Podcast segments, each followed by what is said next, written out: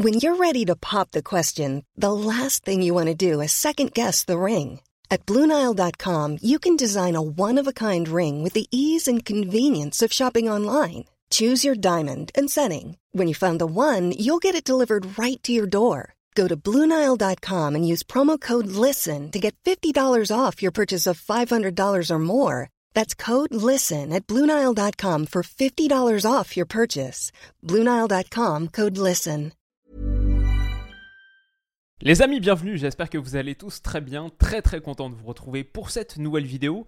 En compagnie du camarade Stan, on s'est réunis cette fois pour faire un petit truc en dehors de l'actualité. Je sais pas ce que t'en penses Stan, mais en ce moment, l'actu elle va à 3000 à l'heure, il y a un nouveau sujet toutes les heures là, la Super League qui revient, à l'heure où on s'enregistre, etc. Du coup, on a voulu faire un truc un petit peu plus déconnecté, en tout cas pour cette vidéo, et on est parti sur le débat des grands défenseurs, les grands défenseurs de l'histoire, le plus grand défenseur de l'histoire, c'est qui? Parce que peut-être que sur le débat du GOAT, il y a un peu plus d'unanimité. Et surtout, les défenseurs, ils sont un petit peu dans leur monde à eux, leur catégorie à eux. Quand on regarde typiquement au Ballon d'Or, c'est devenu quasiment impossible pour un défenseur de remporter le Ballon d'Or.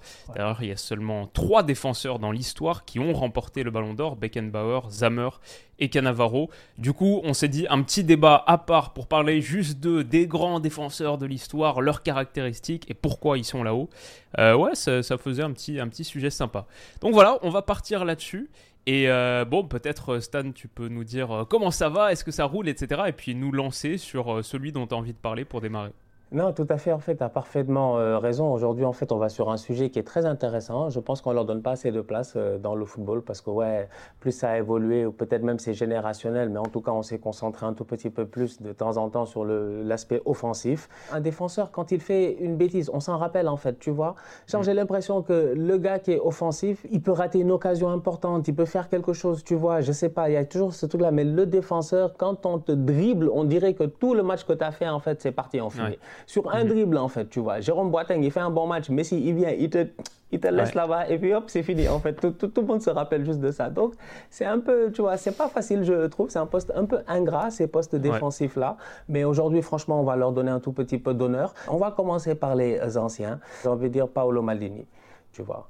On y va directement. Je pense que Paolo ouais, tu commences fort. Tu, tu, commences très fort. Non, c'est ça. C'est que Paolo Maldini, tu vois, lui, euh, c'est un bandit. C'est un bandit. il est considéré par beaucoup comme étant euh, un très grand défenseur et je pense que c'est peut-être même un des plus grands défenseurs. Il fait partie en tout cas de ce groupe-là. Maldini, c'est un joueur qui, pour moi, euh, ça incarne la classe tu vois, c'est ces défenseurs-là qui, à un moment donné, ont réussi à faire passer le poste de défenseur, cette perception-là à un autre niveau. Maldini, c'est un joueur qui est très propre dans sa manière de faire, dans ses tacles, dans, sa, dans son sens de l'anticipation. Et Maldini aussi, il y a un autre aspect qui a été exceptionnel dans sa carrière, c'est un droitier. C'est un droitier, mais qui a évolué dans un poste du euh, côté gauche en tant que latéral gauche, où il a été énorme. Il a joué avec des euh, grands joueurs aussi. Il a eu une carrière exceptionnelle. Mais en tant que droitier évolué sur le côté gauche, ça, ça a été tellement facile pour lui. Euh, voilà, c'est un genre de Ousmane Dembélé, quoi, si on doit parler aux nouvelles générations et tout. Mais en tant que défenseur, avec une classe, une propreté et tout. Donc franchement, j'ai envie de dire, ouais, Paolo Maldini, je pense qu'on peut le balancer là-bas. Quoi. Pas mal. Je m'attendais pas à la comparaison Maldini-Ousmane Dembélé. Elle m'a un peu déboussolé. gauche. j'aime bien, j'aime bien, j'aime bien, clairement.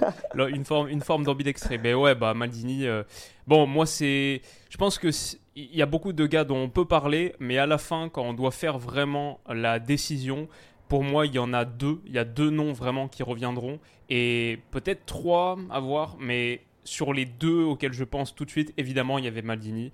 Euh, c'est peut-être le GOAT, c'est peut-être le numéro 1. Les chiffres parlent pour lui. Son palmarès, c'est un truc de malade mental. Il a gagné 5 Ligues des Champions quand même. 5 Ligues des Champions. Et comme tu dis, en étant latéral gauche, mais aussi défenseur central sur euh, un, millier de matchs à peu près en carrière pour lui. Déjà, ça, cette stat, elle est assez dingue. Bah, il y en a à peu près 500 en tant que latéral gauche et 500 en tant que défenseur central. Il a été véritablement, à plusieurs moments, le meilleur euh, joueur du monde à deux postes. Et ça, c'est quand même assez, assez costaud. Cette Serie A aussi, le championnat le plus compétitif de l'époque où il était en Serie A. Et l'histoire, elle est magnifique parce que même s'il n'a pas gagné de Coupe du Monde, même s'il n'a pas gagné d'Euro, eh ben, il a joué 7 tournois internationaux majeurs avec l'Italie. Sa longévité, elle est extraordinaire. Il était dans les finales de 94 et de 2000, finale de Coupe du Monde 94 et d'Euro 2000. Équipe All-Star 4 euh, fois, je crois, sur 2 Coupes du Monde, 2 Euros. 3 podiums de Ballon d'Or pour Maldini, 94, 95 et 2003. Il est second même en, en 95.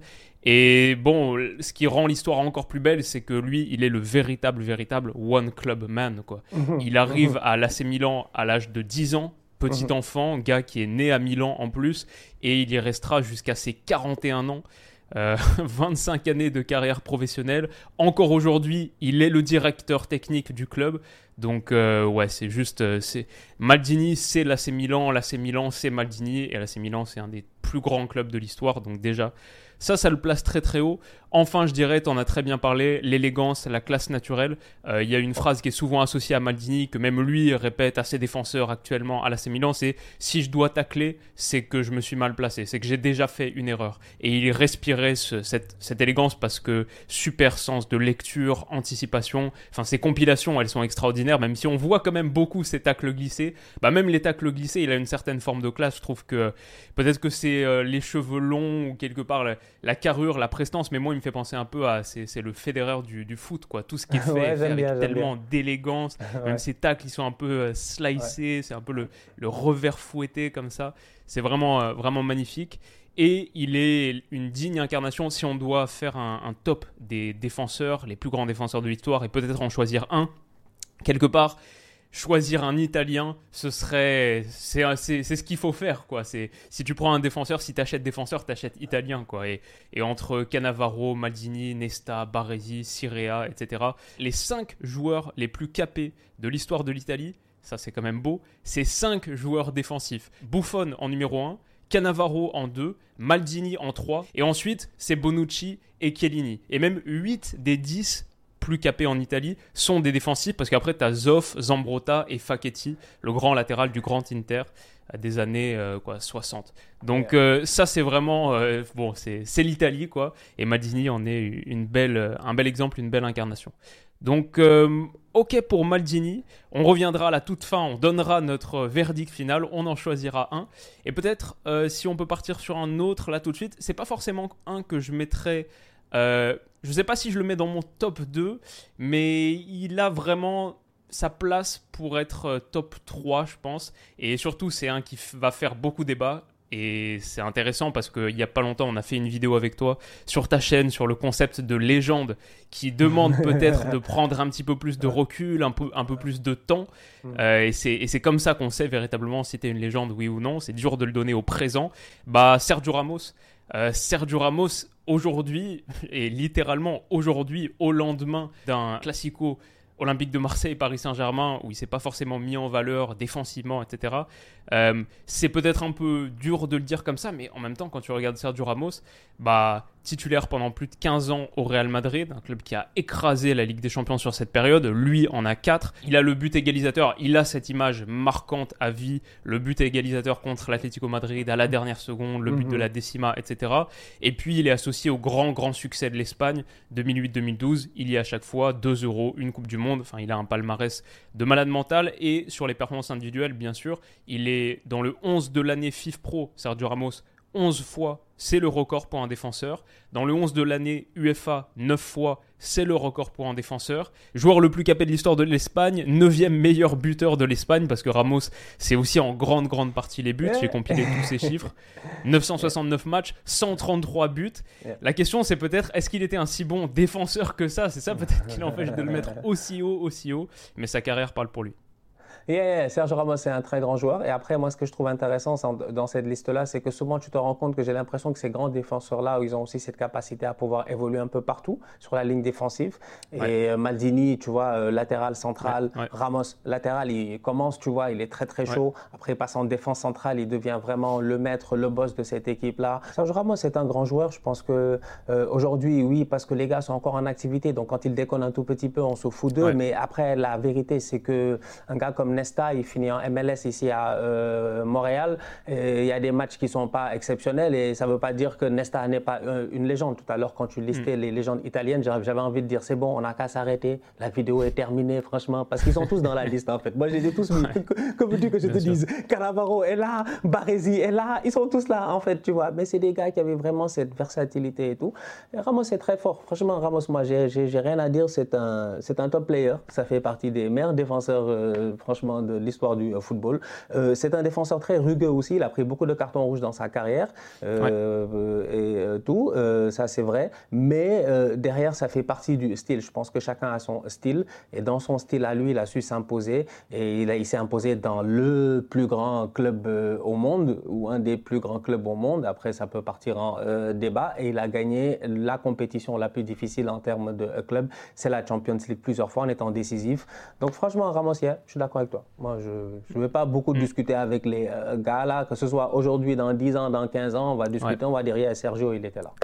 Ouais, bien sûr, bien sûr. Et je pense que tu as mis le doigt sur un truc important, c'est effectivement euh, ce qu'ils apportent au-delà de leur euh, pure science défensive. On a parlé pour certains de leur apport offensif, les buts par exemple de Ramos, euh, de leur polyvalence, tu l'as dit pour Maldini, là pour Ramos à nouveau. Et peut-être un truc en plus, franchement, tous ces grands défenseurs, ils ont quelque chose. Et ça, c'est quelque chose qui est peut-être aussi intrinsèque au poste de défenseur, ou en mm. tout cas pour devenir un grand défenseur, il faut l'être, c'est le leadership. Euh, Sergio Ramos, c'est un leader. Tu parles de gars rugueux, bah, c'est aussi le gars qui inspire par le contact, euh, par la voix, un vrai, vrai capitaine, un gars dont la voix porte très, très fort.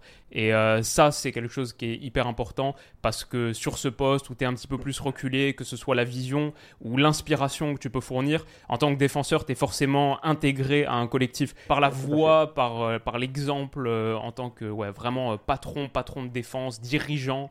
Euh, c'est ces gars-là que tu vois devenir plus tard président de club, euh, président d'institution, etc. Euh, et, ouais, ouais, c'est une caractéristique à considérer en plus. Tout à fait, tout à fait. 100% d'accord. Écoute, on va continuer. Toi, tu es allé, tu es allé sur Sergio Ramos. Là, moi, j'ai envie de. on va dire, allez, euh, c'est assez compliqué parce que tu vois, il y en a beaucoup que j'ai mis parce que je trouve qu'ils ont été pertinents, quoi. Tu vois, il y a des gars, ils ont été pertinents. Ça ne veut pas dire forcément que tu es, le plus grand de tous les temps, mais tu as été pertinent. Et bon, euh, on va en mettre un quand même que j'ai trouvé qui a été extrêmement pertinent au courant de sa carrière, c'est Cafou. Pour moi, c'est un grand joueur. Franchement, moi, Cafou, j'étais fan quand j'étais jeune et tout. Moi, Cafou, c'est, c'est, voilà, j'ai envie de dire, euh, en fait, j'ai envie de faire même deux joueurs carrément, en fait, et de dire, c'est ça aussi le paradoxe aujourd'hui, c'est qu'à un moment donné aussi, il y a des événements qui peuvent ternir ton image et après on n'a même pas envie de discuter de ton cas parce qu'en même temps moi je mets dans les grands latérales droits je mets Cafou mais d'un autre côté je mets Dani Alves tu vois. Parce que pour moi Dani Alves euh, aujourd'hui si on parle de, défenseur dans son positionnement lui il avait capté. Lui il avait capté qu'il était capable défensivement il était difficile à dribbler il était très fort et euh, tout. Il a été un, pion important en plus de ça tu vois dans ce Barça là avec euh, Guardiola tout ça sur le côté droit. C'était un Dani Alves qui était comme je disais la dernière fois avec Baldé en disant qu'il y a des boys c'est pas des latérales, c'est pas des, c'est pas des latéraux, c'est pas des ailiers, c'est des lateliers. Franchement, c'est que le boy, il travaille tout le côté droit, en fait, c'est son côté à lui. Mais aujourd'hui, avec ce qui se passe et euh, tout, tu te dis que tu l'enlèves directement de cette discussion parce qu'à un moment donné, je pense qu'il y a une certaine intégrité à euh, euh, garder, il y a des limites à ne pas dépasser. on va laisser en tout cas les choses faire leur, leur cours. Mais d'un autre côté, moi, je dis Cafou, franchement, lui, c'était un malade. Cafou était trop fort. Donc Cafou, il faisait des sombreros, il driblait les gars comme n'importe quoi. Tu pouvais pas le euh, dribbler. I'm Sandra, and I'm just the professional your small business was looking for. But you didn't hire me because you didn't use LinkedIn jobs. LinkedIn has professionals you can't find anywhere else, including those who aren't actively looking for a new job but might be open to the perfect role, like me. In a given month, over 70% of LinkedIn users don't visit other leading job sites. So if you're not looking on LinkedIn, you'll miss out on great candidates like Sandra. Start hiring professionals like a professional. Post your free job on linkedin.com/people today. C'est un tonton trop respectable. Je t'ai en kiffance devant ce euh, joueur-là. Euh, je pense que c'est euh, le joueur le plus capé en plus de la sélection brésilienne. des titres, il en a gagné. Franchement, top player. Top player. Ouais, combien de Coupes du Monde? Lui, c'est un gars de Coupe du Monde, hein, lui. C'est 94, 2098, 2002, je sais pas, tout ça. Donc, ouais. trois finales consécutives. C'est le seul joueur de l'histoire à avoir joué trois finales de Coupe du Monde consécutives. Mais c'est intéressant parce que Cafu, tu vois, typiquement, moi aussi, je suis trop d'accord avec toi. Et je pense que c'est un peu notre génération parce qu'on a connu la fin de Cafu, qui est finalement sa meilleure période. Mais ensuite, en allant regarder un petit peu sa, carrière dans l'ensemble, j'ai vu qu'il est arrivé en Europe seulement à 27 ans. Quand il signe à la Roma, c'est seulement à 27 ans. Et quand il signe à l'AC Milan, qui est quand même, euh, pour moi, moi quand je pense à Cafu, je pense plus à Cafu de l'AC. Milan que Cafu de la Roma. Quand il signe à l'AC Milan, il arrive seulement à 33 ans. Il y joue les 5 dernières années de sa carrière. C'est dingue ça, tu vois. C'est son prime prime, en tout cas celui que moi j'ai en tête, et je pense euh, une bonne partie de notre génération a en tête. C'est vraiment la toute toute fin. Permets-moi euh, permets de te couper et de dire ça aussi, c'est quand même quelque chose à dire. Souvent les, les Brésiliens, on les attaque sur l'hygiène de vie. C'est vrai qu'il y en a beaucoup qui ne se gèrent pas. Mais tu vois, Cafu, c'est quand même. c'est Comme Thiago Silva aujourd'hui, tout ça, bravo quoi. Franchement, bravo. Ouais. C'est clair, c'est clair. Et du coup, Cafu, la seule raison pour laquelle je le mets pas plus haut dans ma liste à moi, même si là je l'avais dans mon top 10, euh, on va dire, c'est que il est essentiellement associé au Brésil. Par contre, il incarne très bien le Brésil. Puis on a ces images de la Coupe du Monde 2002, mm. de lui en train de soulever le trophée, bah bah du Sud-Japon, etc. Il incarne très bien ce Brésil, mais Cafu, c'est vraiment le Brésil en club. Euh, juste avec ce qu'il a fait en club, il serait sans doute pas dans la conversation parce qu'il n'y a qu'une seule Ligue des Champions et même la Ligue des Champions qui gagne en 2007, il y joue aucune minute sur les mhm. matchs à élimination directe. C'est mhm. Odo, le titulaire à cette époque, la fin de l'AC Milan de Carlo Ancelotti, etc. Donc euh, voilà, peut-être ça, ça le met un petit peu en deçà dans la conversation. Mais c'est sûr que deux Copa América aussi, enfin ça c'est une, deux Coupes du Monde, deux Copa, trois finales de Coupe du Monde consécutives consécutive, le joueur le plus capé, comme tu l'as dit, voilà, Cafu, c'est le Brésil. Et quand, quand t'es le Brésil, t'es forcément assez haut sur la conversation. Ok, ok. Euh, bon, j'en ai quelques autres petits, mais plus pour finir la conversation. Parce que là, on arrive tout de suite à celui que. L'autre qui est dans mon top 2, et peut-être que je le mets top 1, je sais pas. bah, Franz Beckenbauer, c'est Beckenbauer, ah. clairement. Le Kaiser, l'empereur pour son, son élégance et son sens du leadership, justement, de l'exemple. Bah, Beckenbauer, tu le mets aussi haut parce que pour un défenseur, c'est le plus beau palmarès qui existe dans le foot deux ballons d'or. Deux ballons d'or pour Beckenbauer. Mais tu sais, c'est la raison pour laquelle moi je l'avais. En fait, Beckenbauer, moi je ne l'ai pas mis dans la liste. Il n'est même pas dans ma liste en fait. Il n'est même pas dans ma liste. Parce que je me suis dit, en fait, lui, lui, il a gagné le ballon d'or.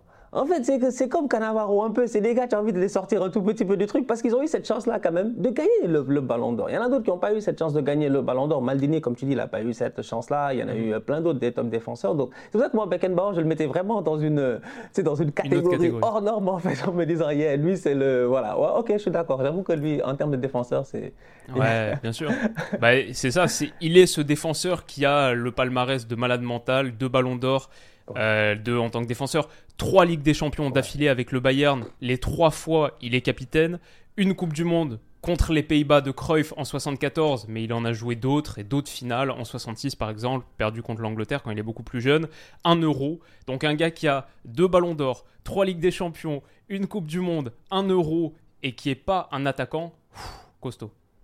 Après, il finit sa carrière, il, il va en Coupe du Monde, il gagne la Coupe du Monde. voilà. c'est ça.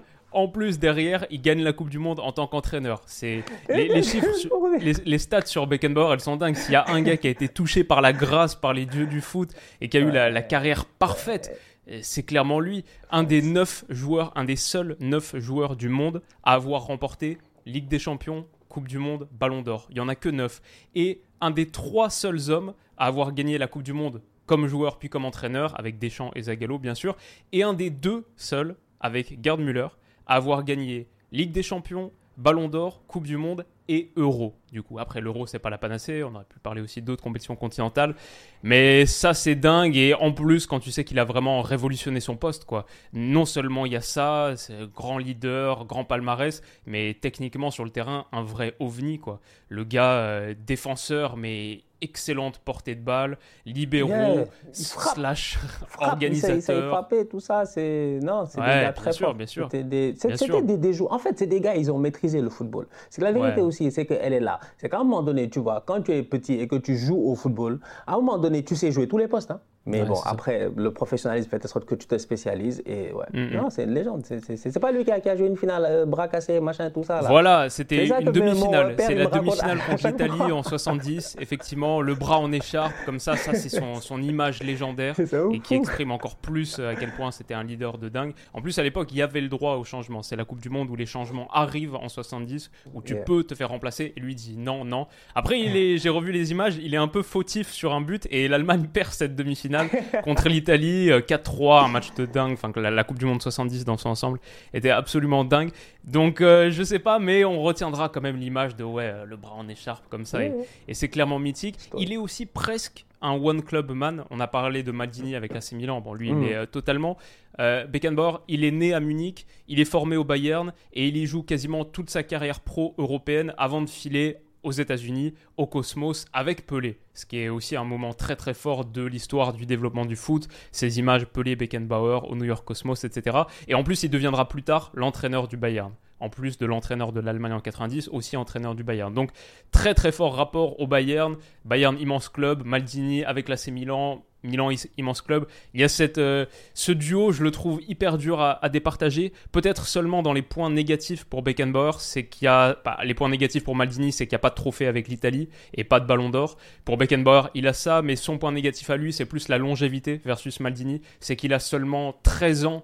Euh, en carrière pro européenne avant de filer donc au New York Cosmos et son pic il est très très intense évidemment avec tout ce qu'on a dit mais il n'est pas si long que ça dans le sens où tous les trophées majeurs dont j'ai parlé, Ballon d'Or, Ligue des Champions, Coupe du Monde, Euro, il les gagne sur une période de 4 ans entre 72 et 76. Alors que Maldini, c'est le gars qui a joué avec euh, ton père, euh, ton frère et ton fils. C'est le Yeah, truc classique ouf. de il a joué avec toutes les générations il y a des, des images dingues comme ça. Donc peut-être peut-être ça, on, on lui enlève. Non, non, tout à fait, tout à fait. Écoute, euh, ça se joue à rien. Après, moi, tu vois, le ballon d'or, c'est ça qui m'énerve avec le euh, ballon d'or un peu, c'est que je trouve ça dommage parce que tu vois, des gars, ils l'ont pas. euh, et après, ça peut venir et ternir un tout petit peu ce débat-là. Euh, les défenseurs, il n'y en a pas beaucoup qui ont eu de la chance de l'avoir, Ouais. donc c'est dommage. Van Mais Dyke oui. était pas loin. hein. Van Dyke en Ouais, 2019 Van Dijk, à troisième, non 7 petits points de Messi. Deuxième, deuxième, Deuxième, à deuxième, 7 deuxième. points de Messi. Tout tout proche, tout tout proche. Je crois Messi a 676 et lui 669 après la magnifique saison de Liverpool, etc. Lui aurait pu être euh, bah, un de- le quatrième Il défenseur. aurait pu avoir cette, euh, cette chance-là. Après, le problème aussi, avec, euh, après, c'est ça qui est dommage aussi, c'est le nombre de temps, en fait. Est-ce que tu as eu un prime ou est-ce que tu as eu une... Ouais. Est-ce que tu as eu... Est-ce que tu as duré longtemps? Ouais. Et que moi, aujourd'hui, Van Dijk, je le regarde et moi, Van Dijk, quand même, il me fatigue. Franchement, il me fatigue. il me fatigue. Réellement, il me fatigue, en fait. Alors que Van Dijk, c'est pas un petit défenseur, tu vois. Mais tu vas dire, Van Dijk, OK, il a été un grand défenseur à son top pendant trois ans. Après, tu vas dire à Southampton, il a été bon, mais c'était un niveau en dessous. Et après, quand Liverpool a commencé à foirer, on a perdu Van Dijk. Donc, tu te demandes en fait ce qui s'est passé, tu vois. Alors que les autres, quand tu me dis que Maldini, Maldini jusqu'à 2009, il était là, le tonton, il était là à fatiguer les, les jeunes. Donc, ouais. Non, franchement, de grands défenseurs. Moi, dans ma liste, j'avais quelques gars que je vais finir rapidement, je vais balancer Ouais. comme ça. Euh, Nesta, moi, je trouve que Nesta, Mhm. c'était un très grand défenseur. Euh, Philippe Lam, c'était un top Ouais. défenseur, franchement. Jamais de Euh, carton rouge. Ouais, euh, tu vois, imagine, je savais même pas. Tu vois, un gars propre, un gars, franchement, euh, aujourd'hui, je pense qu'il est à la tête de l'organisation, un truc comme ça de l'Euro 2024. Donc, j'ai hâte de voir ce que ça va euh, donner. Mais, yeah, euh, vraiment intelligent, milieu défensif, latéral, central, tout ce que tu le mets, Jean-Philippe Ouais, Lam. Il est petit, il est efficace, sincèrement. Ronald Koeman, euh, c'est un tocard comme coach. Mmh. Franchement, jusqu'à présent, je maintiens parce que moi et Koeman, on a des antécédents, tu vois. La dernière fois, on s'est croisés à un café. On, Mais non. on- voilà, on s'est croisés puis voilà, on s'est regardé, chacun est parti de son côté. On ne discute pas ensemble, moi et Ronaldo Coman. Mais Coman en tant que joueur, franchement, c'était une légende. Franchement, c'était une légende, un grand défenseur, un grand buteur, un gars qui savait porter le ballon, monter et tout, un gars très intelligent aussi. Il y a des Français, De Sailly, Thuram, des gars que moi j'ai kiffé quand j'étais jeune. Top Ouais. player, sincèrement. Lilian Thuram, euh, mais ah, moi, Marius Trésor, un peu avant aussi, dans les grands grands. dans le temps. Euh, euh, j'ai Vidic euh, aussi. J'ai trouvé que c'était un, un, grand défenseur. Hierro, c'était un grand défenseur aussi au Real Madrid. Il a été très fort, très intelligent, massif et tout. Un gars qui, voilà, qui vraiment m'a marqué. Après, tu en as d'autres. Tu peux mettre Rio Ferdinand, John Terry, euh, Chiellini, plein de de grands joueurs que tu peux mettre et, et- et tout, qui ont eu l'occasion de nous marquer. Ça, je dis que défenseur, c'est un peu ingrat, quoi, des fois, parce que, tu vois, on va, L'autre, comme il marque des buts, c'est clair. Alors que les clean sheets, vous êtes quatre, plus le gardien normalement à devoir l'assurer, plus après l'autre, plus tout le reste de l'équipe un peu, un peu, tu vois. Alors que les buts, c'est une responsabilité. Donc tu la prends sur toi, tu en mets 800 dans ta carrière et hop, c'est fini. On discute plus avec toi, tu vois. Donc c'est un peu ça. Mais félicitations franchement à tous ces joueurs-là qui sont très importants dans un, dans un dispositif, quoi. Bah c'est clair que tu l'as dit, les buts, ça met tout le monde d'accord et, et c'est pas pour rien que dans notre classement, dans notre liste des grands défenseurs de l'histoire, souvent on parle de gars qui ont révolutionné leur poste en mettant des buts, en étant ces joueurs, Ramos, Beckenbauer justement. On parle beaucoup de ce qu'ils ont contribué sur le volet offensif. Pareil, tu sais, quand on fait la conversation des meilleurs gardiens, bah on va parler de Neuer, de Yashin, parce qu'ils ont beaucoup apporté sur la dimension offensive aussi. Et euh, c'est ça qui est ça qui est intéressant avec le foot, ouais, finalement, euh, ce jeu multiphase. Bah en vrai, il y a surtout, c'est pas comme au football américain où tu as des équipes vraiment différentes. C'est un jeu avec une phase, une phase très très fluide molle, où tout se mélange et où même en tant que défenseur, si tu as des qualités défensives d'apport, on a parlé de Cafou, de Dani Alves, bah ouais, ça c'est ça c'est hyper euh, hyper clé quoi. Donc euh, ouais, tu as fait une très très bonne liste complémentaire. J'avais juste Bobby Moore que je rajouterais, qui était le, le plus grand défenseur pour Pelé, le capitaine de l'Angleterre en 66 pour Pelé, le meilleur contre lequel il a joué, et qui était un gars qui était euh, vraiment euh, sens de l'anticipation avant tout. C'est pour ça qu'il brillait. Il était un peu à l'opposé des défenseurs de l'époque, rugueux, tacle, agressif. Lui, il était euh, un peu en, avance sur son temps par rapport à ça, une forme de, Maldini avant l'ère. Alors on va finir, et tu me donnes ton dernier mot. Tu, choisis le plus grand défenseur de l'histoire. Yeah, moi je vais mettre Paolo Maldini. Franchement, je vais mettre Paolo Maldini devant Beckenbauer. Franchement, Paolo Maldini, latéral gauche, défenseur central, pied droit, pied gauche je t'ai dit Ousmane Dembélé, le Ousmane Dembélé défensif italien. Ousmane Dembélé. Ouais. Bah, en fait, je trouve que Maldini correspond bien à la définition du meilleur défenseur. Quand tu penses défenseur, défenseur, défendre avant tout la science défensive, l'art quelque part. Ouais, je pense, je suis d'accord avec toi. Et si j'étais un petit peu plus révolutionnaire, je mettrais Beckenbauer pour tout ce qu'il a changé, amené. Et donc voilà les amis, parlez-moi, parlez-nous de votre meilleur défenseur dans les commentaires. Si la vidéo vous a plu, n'hésitez pas à mettre un petit pouce bleu, nous laisser un mot gentil. On adore cette émission, on veut voir plus de Stan et Willou, etc. Ça nous fait toujours plaisir de lire ça. Et on se retrouve sur la chaîne de Stan très très vite pour un sujet qu'on va tourner qui est vraiment pas mal. Un autre petit retour dans l'histoire. Euh, voilà, je vous laisse la surprise, mais rendez-vous sur la chaîne de Stan. N'hésitez pas à vous abonner de son côté pour suivre tous nos épisodes et ses débriefs de match. Et voilà, rendez-vous très vite pour la suite. Prenez soin de vous et de vos proches et à bientôt. Ciao. Bisous. Hey, it's Danny Pellegrino from Everything Iconic. Ready to upgrade your style game without blowing your budget? Check out Quince. They've got all the good stuff shirts and polos, activewear, and fine leather goods all at 50 to 80% less than other high-end brands. And the best part? They're all about safe, ethical, and responsible manufacturing. Get that luxury vibe without the luxury price tag. Hit up quince.com slash upgrade for free shipping and 365 day returns on your next order. That's quince.com slash upgrade.